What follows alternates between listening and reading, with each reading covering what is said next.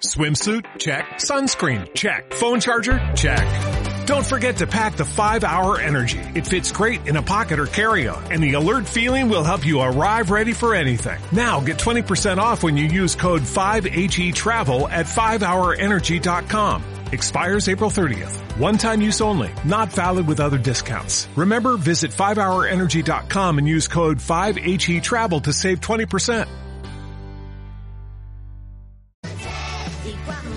12 y 46 minutos de la mañana, moderna de otros tiempos. Hola Carlos La Peña, ¿cómo te encuentras? Buenos días, pues nada, aquí me está buscando y sí me encuentro, me encuentro Muy bien, está bien, ¿no? Te has, te has encontrado a ti mismo. Bueno. Sí, sí. Eh, temporada tercera, capítulo 13, porque esto lo lleva muy, lleva, lo lleva rajatabla Carlos La Peña de Modernos y otros tiempos, y la pasada semana, que era el capítulo 12, empezábamos a hablar de Lu Andrea Salomé, que ni más ni menos agrupaba en sí los títulos de escritora, filósofa y psicoanalista rusa de origen, a la que por méritos indudables en estos campos solo se la recuerda por los, no, por los hombres que frecuentó, como Nietzsche, como Rilke o como Freud, lo cual es una auténtica lástima, bastante chocante, porque si algo caracterizó, Carlos, la vida de nuestra moderna fue su independencia frente a los hombres. Sí, vamos, sí, además la semana pasada vimos esto, que las ideas de Luz Salomé no solamente eran adelantadas a su tiempo, en su momento, sino que muchas lo siguen siendo hoy en día. Luego, recordamos, nació en San Petersburgo en 1861 en el seno de una familia de alta alcurnia y ascendencia franco-germana. Su padre era general y su madre era heredera de un emporio azucarero. Era la pequeña de seis hermanos y la única chica. Tuvo una buena educación poco frecuente para su- una joven de su época.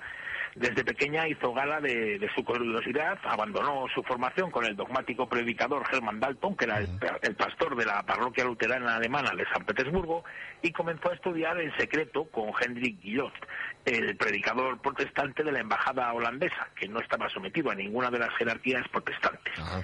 Guillot supuso para Lu una nueva forma de entender la religión, la búsqueda de la libertad intelectual y el abandono de sus fantasías para asumir una posición racional que mantuvo toda su vida. Entonces, está ahí bien, pero el problema, nos lo contaste el otro día con este, con Guillot, con Henry Guillot, es que se enamoró perdidamente de Lu, aunque tenía 25 años más, estaba casado y tenía dos hijas.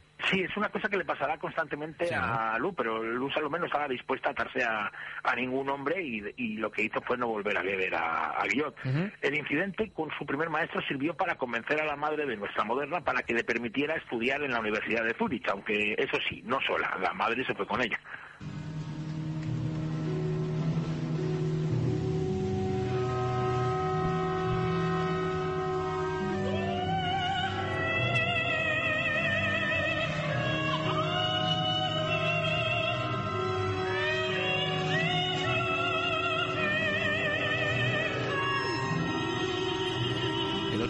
Me pusiste un fragmento, esto forma parte de la ópera Lu Andrea Salomé, que compuso el grandísimo director de orquesta italiano Giuseppe Sinopoli, ya fallecido, que como nuestra moderna, por cierto, también tuvo un gran interés siempre por el psicoanálisis.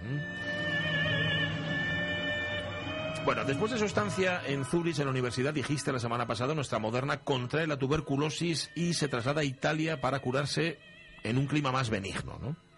Italia va a tener un encuentro que marcará su vida. Cuando su profesor de Historia del Arte, Gottfried Kinkel, supo que Lu se iba a Roma, le dio una carta de presentación para su vieja amiga Malvida von Meisenburg. ¿Y quién era? ¿Quién era esta Malvida? Malvida von Meisenburg, qué miedo que tengo que decir estos nombres, Meisenburg. era la gran figura del feminismo alemán. Por entonces, en 1882, tenía ya como unos 65 años. Había luchado en la Revolución del 48 con los socialistas y era amiga de gente como, como Richard Wagner, que la había invitado a la colocación de la primera piedra del Gran Teatro de Bayreuth, de Garibaldi o de, o de Giuseppe Mazzini. Vamos, precisamente en Bayreuth, Malvida había conocido a un joven seguidor de Wagner, a Friedrich Nietzsche, al que para combatir sus jaquecas la feminista invitó a Italia.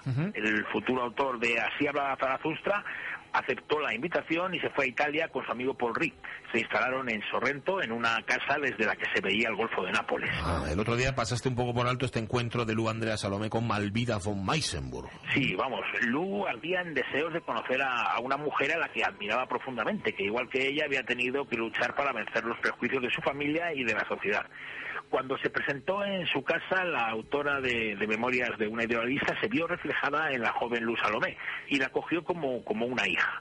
En casa de Malvida von Meisenmund, Lu conoció a un joven que pensaba que el sentimiento moral innato no existía, que el bien y el mal eran productos de la cultura y no de la naturaleza, y que Dios, como el hombre y la tierra, eran ilusiones. El joven que pensaba que la vida carecía de valor y que siempre llevaba encima un poco de veneno por si la existencia se le hacía inaguantable era Paul Rie.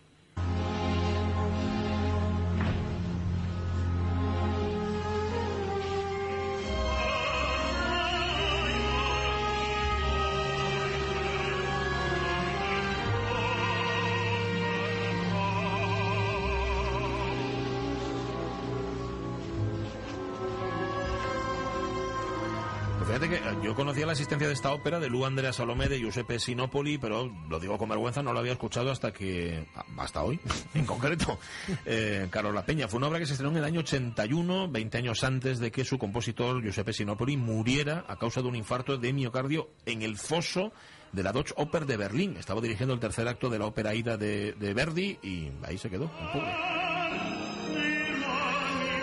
Que Lu Salomé y Paul Rie se conocieran propició el célebre à trois intelectual que formaron con Nietzsche, del que sí nos hablaste el otro día, Carlos. Sí, pero la cosa fue, fue más despacio. Re- eh, Ri y, y Lu comenzaron a verse a escondidas de Malvida y de la madre de Lu. Y Ri acabó por enamorarse de Lu otra vez. Pero claro, pero Lu, que no estaba, no estaba por la labor, Pasando. dijo que para ella el amor que se había terminado, que era una cosa que no le interesaba. Entonces, Ri pensó en huir y Lu, que quería conservar su amistad, le contó el sueño en, que había tenido en el que compartía casa con dos amigos y los tres vivían y estudiaban en perfecta con- conjunción y armonía. A Ri le pareció una buena idea y llamó a su amigo Nietzsche. Parece ser que el encuentro entre Nietzsche y Lu eh, se produjo en la Basílica de San Pedro, Ah, donde Paul Rie había encontrado un confesionario orientado de manera especialmente favorable a la luz, en el que podía escribir sin que nadie le molestara. Madre mía. Eh, igual que nos iban a escribir a un café, Paul Rie lo que hacía, iba a un confesionario olvidado en la Basílica de San Pedro. ¿no? Sí, sí, eso parece. Y allí fue donde se plantó Friedrich Nietzsche, se dirigió a Lu Andrea Salomé, hizo una reverencia, le tendió la mano y dijo, ¿desde qué estrellas hemos caído para venir a encontrarnos aquí?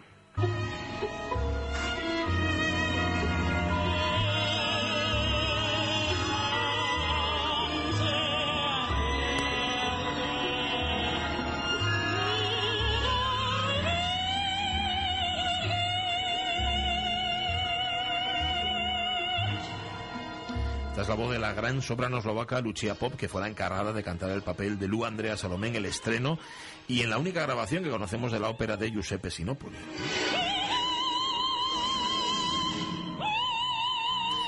Con la llegada de Nietzsche, Rey y Salomé pudieron constituir la Trinidad, con mayúscula, que soñó nuestra moderna.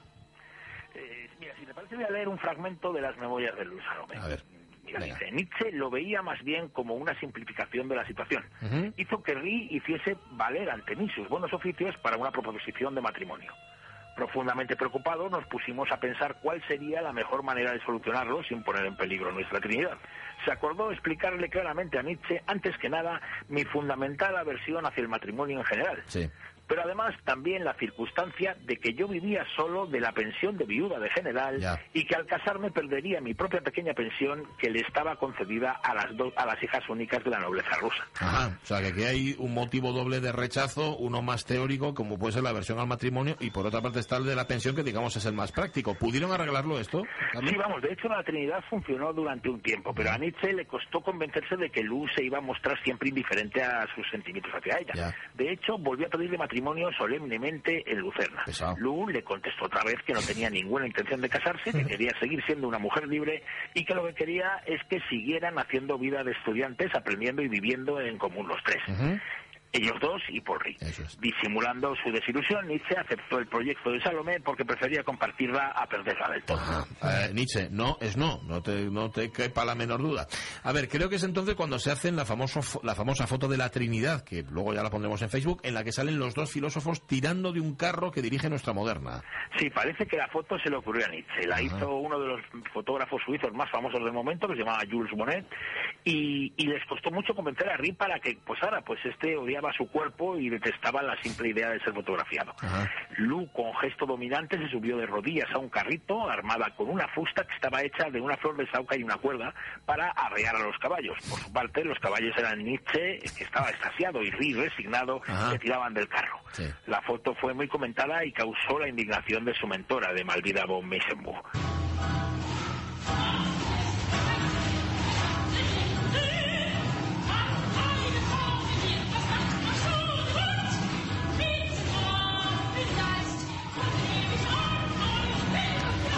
Escuchando a Lu Andrea Salomé de Sinópoli. También salpicó, por cierto, nuestra moderna el enfrentamiento famoso entre Nietzsche y Wagner, que al parecer comenzó, atención, porque el filósofo apreció la música de Brahms delante, delante del músico, delante de Wagner, ¿no? Claro, es que a quién se le ocurre también. vamos, qué cabeza, ¿eh?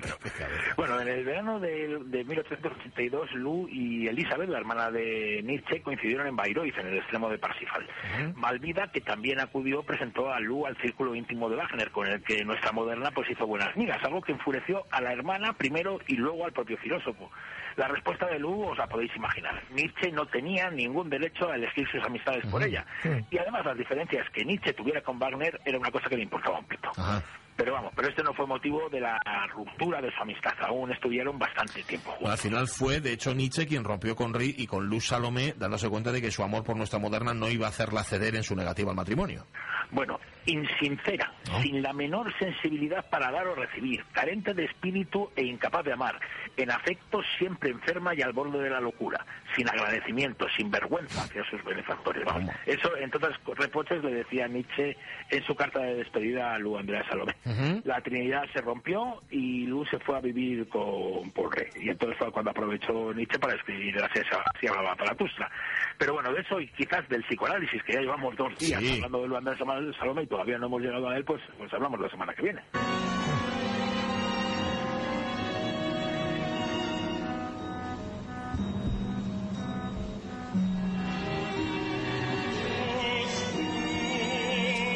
Pues mira, la semana pasada me comporté como un cobarde y le dije a Marcaunedo que pusiera una canción para terminar el programa porque digo yo, a ver si esto va a ser muy duro para los oyentes de la radio mía, pero hoy no. Hoy voy a demostrar valentía y vamos a terminar con esta música de Lu Andrea Salomé, la ópera de Giuseppe Sinopoli, que justamente cuenta las andanzas de esta mujer asoprosa, de esta moderna de otros tiempos, a la que nos está acercando Carlos Apeña. Carlos, nos encontramos el lunes aquí de nuevo. Pues espero que sí, a ver si puede ser en persona. A ver, a ver, a ver si es posible. Un abrazo, un abrazo fuerte. Adiós. Dice Nietzsche de Lu Andrea Salomé, en afectos siempre enferma y al borde de la locura. O sea, se asusta al muerto del degollado, ¿no? Madre mía. Ay, qué gente tan curiosa. Ahora nadie se le ocurriría, aunque posiblemente nosotros hayamos abierto aquí una buena espita, en concreto Carlos La Peña, dedicar un confesionario que nadie utiliza, en este caso a la Basílica de San Pedro, para escribir. Hombre, igual no es en la Basílica de San Pedro, pero imagínate en mm. una iglesia de Oviedo, de Gijón, de Avilés, donde sea, confesionarios que no se utilizan, tiene que haber un montón. ¿eh? Esto va dirigido a aquellos escritores que busquen la inspiración en otro sitio. un coworking. coworking. coworking en un confesionario, está bien. Contra, pero eso se puede hacer, pues fíjate, la cantidad de historias que hay en un confesionario. Buf. Le pides al cura, claro, claro, igual, vale, que haga un poco la vista gorda. Eh, ¿Eh? El secreto de confesión no tiene usted que romperlo, pero haga un poco la vista gorda, hombre, y... Y a lo tonto, a lo tonto, hemos llegado al final. Es la una de la tarde casi. Nos vemos mañana, Jorge Alonso. Nos vemos mañana. Vale. Y va a venir también César Inclán. Y va a venir Omar Caunedo. Y Pachi igual viene y todo. Ah, pero eso ya se ve. A lo loco. A lo loco. Os quedáis con las noticias y luego llega el tren de RPA. Sed muy, muy felices. Adiós.